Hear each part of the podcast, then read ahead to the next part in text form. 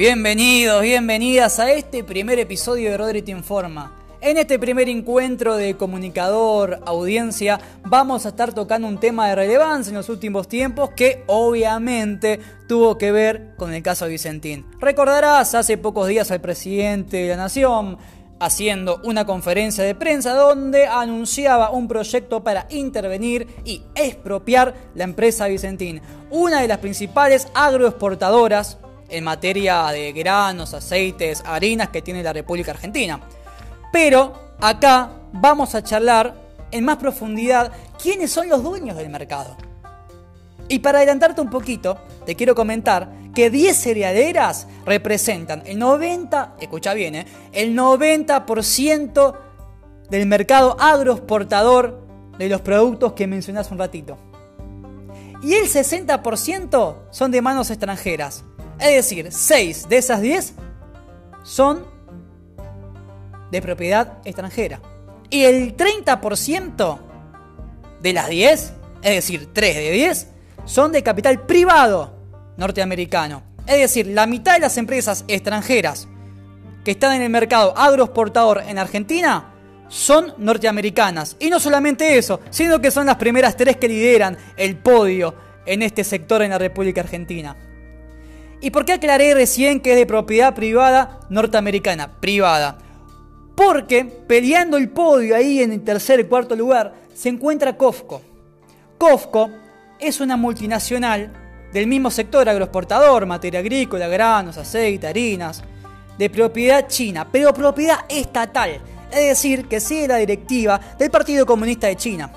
Y recordarán y lo que no están enterados, les cuento, que hace pocos días entre Bunge, Cargill y Kofco hubo una pelea internacional porque en esta guerra comercial, que también nos afecta a nosotros porque somos ¿no? productores de materia prima eh, en este sector, el gobierno chino le pide a Kofco que no compre materia prima agrícola a Estados Unidos, ¿no? En este tire y floje con Huawei, ahora con la materia agrícola.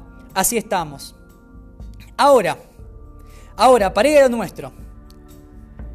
La primer cerealera, como ya te dije, las primeras tres son norteamericanas. La primera es Cargill. Concentra el 14% de las exportaciones de Argentina. El 14%, una multinacional privada de capitales estadounidenses. Le sigue otra de la misma característica de capital privado llamada ADM Agro esta es dueña del 11%. Y en tercer lugar, ahí en el podio peleándolo, también la eh, estadounidense Bunge con la china Kofco, ahí peleando las dos, eh, exportando el 10% del mercado argentino. Después sigue más abajo AGD. AGD también con el 10%, que es la aceitera general Daesa, que factura alrededor de 3 mil millones de dólares. Esta es la empresa nacional argentina mejor ubicada en el mercado, creado por Adrián Ñoño Urquía. Y para aquellos que piensan que la grieta gorena de Argentina, le quiero contar que Adrián Ñoño Urquía, fundador de AGD Aceitera General Daesa, fue el principal aportante declarado de las campañas de Alberto y de Macri. Jugó dos puntas el tipo, claro, se aseguró la de él. Es la empresa argentina mejor ubicada, dijo, bueno, yo apuesto a los dos y el que gane, gane. ¿No? Es uno, para mí, para mí, al que más le convenía la grieta, ¿no? Porque claro, pones ficha en los dos candidatos, ¿para qué querés la avenida ancha al medio? O ninguno de esas experiencias estudiantiles raras que se intentó formar en último momento y que empresarios como esto destruyeron. Porque claro, les conviene más dos puntas seguras que una variedad democrática que no les dé una estabilidad de poder, con quien negociar, con quien no. Así que bueno, el tipo juega dos puntas. Digo para terminar con esta grita de no, gobierna para los ricos, nacional y popular. No, señores, acá lo que está en juego es el poder. Quien maneja la caja del Estado para hacer negocios. Punto. No digo que no hay ideología, no digo que no hay proyecto de país atrás, pero sí se está consolidando en Argentina una élite empresarial que empieza a dominar en el mercado, de la cual es AGD parte de eso. Digo, acá está, eh, muchachos, están los papeles, aportante declarado en primer lugar. Ñoño Urquía. es información. Después sigue Dreyfus, una compañía de capitales franceses, que en su momento se interesó por adquirir acciones de Vicentín. Ahora no creo que esté eh, con muchas ganas, la verdad, después de este proyecto y esta avanzada del gobierno, lo dudo. Más atrás viene el grupo Oleaginosa Moreno con el 7% de las exportaciones. Su principal accionario es Glencore, una compañía internacional suiza de granos. Y en anteúltimo lugar está Molinos Agro con el 6% de mercado, también de capital nacional, una de, las más importantes, obviamente, porque concentra el 6%, no es mucho, pero está peleando eh, con el 10 de AGD.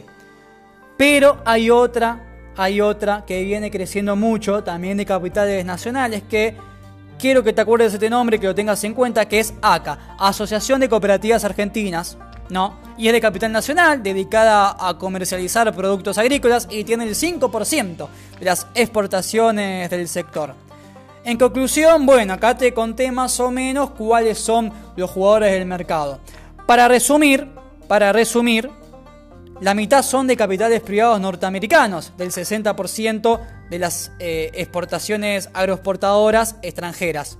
Cargill, ADM Agro, Bunge en los primeros tres lugares, luego le siguen Copco de capital chino, Dreyfus de capital francés, Oleaginosa Moreno de capital suizo. Esas son las seis, digamos, de capital extranjero que, que están manejando hoy el mercado agroexportador en Argentina. ¿Cuál es el rol que para mí Rodrigo Gaitán debería tener en la empresa Vicentín? Creo que debería funcionar eh, no como dice el gobierno de soberanía alimentaria, no, no se puede hacer eso con una empresa que maneja el 9-10% de, del mercado agroexportador, muchachos, olvídense de eso, propaganda política, para mí, para mí, mi opinión probablemente mala. Del otro lado dice somos Chávez, Venezuela, ¿no? Argenzuela, todas esas consignas. A ver, Chávez expropiaba empresas que valían la pena expropiar, digamos, esa es la realidad. Acá yo creo que se trata de un caso de que el gobierno ve una buena oportunidad de ingerir y de ser un jugador más en el mercado eh, de cereales en Argentina. Por eso para mí debe funcionar para el mercado interno. Y para explicarte a vos, a ella, a él que está en la casa escuchando y que le chupa un huevo el mercado interno, etcétera, lo que quiero explicar es que para mí tiene que estar cerca de la gente. Estar cerca de la gente significa que vos vayas a comprar al supermercado de barrio o al hipermercado, no quiero dar marcas, y que tengas la posibilidad de, gracias a adquirir esa empresa no para el Estado, que esté en las góndolas y que vos la puedas elegir a un precio más barato que las cerealeras extranjeras. Que encima se llevan los dólares afuera, por lo menos estos dólares van a quedar acá no sé mano de quién, eso será eh, discusión de, de otro podcast, de otro episodio. Pero lo que yo quiero que entiendas es que con un ejemplo muy claro, la gran gaseosa, la que siempre tomamos de primera marca, la que se instaló, contra una segunda marca, empresa nacional, todos saben de lo que estoy hablando, no hace falta las marcas, hoy están cabeza a cabeza peleando. La de primera marca vale alrededor de 110, 120 pesos. La otra entre 50 y 60 pesos, casi la mitad, la mitad. Y la gente la fue agarrando por el precio y porque también es un producto de calidad. Y hoy están peleando en Argentina las dos para ver quién lidera el mercado. Y esto puede pasar que en algún momento la gaseosa de primer marca, para no perder clientes por la segunda empresa, baja un poco el precio.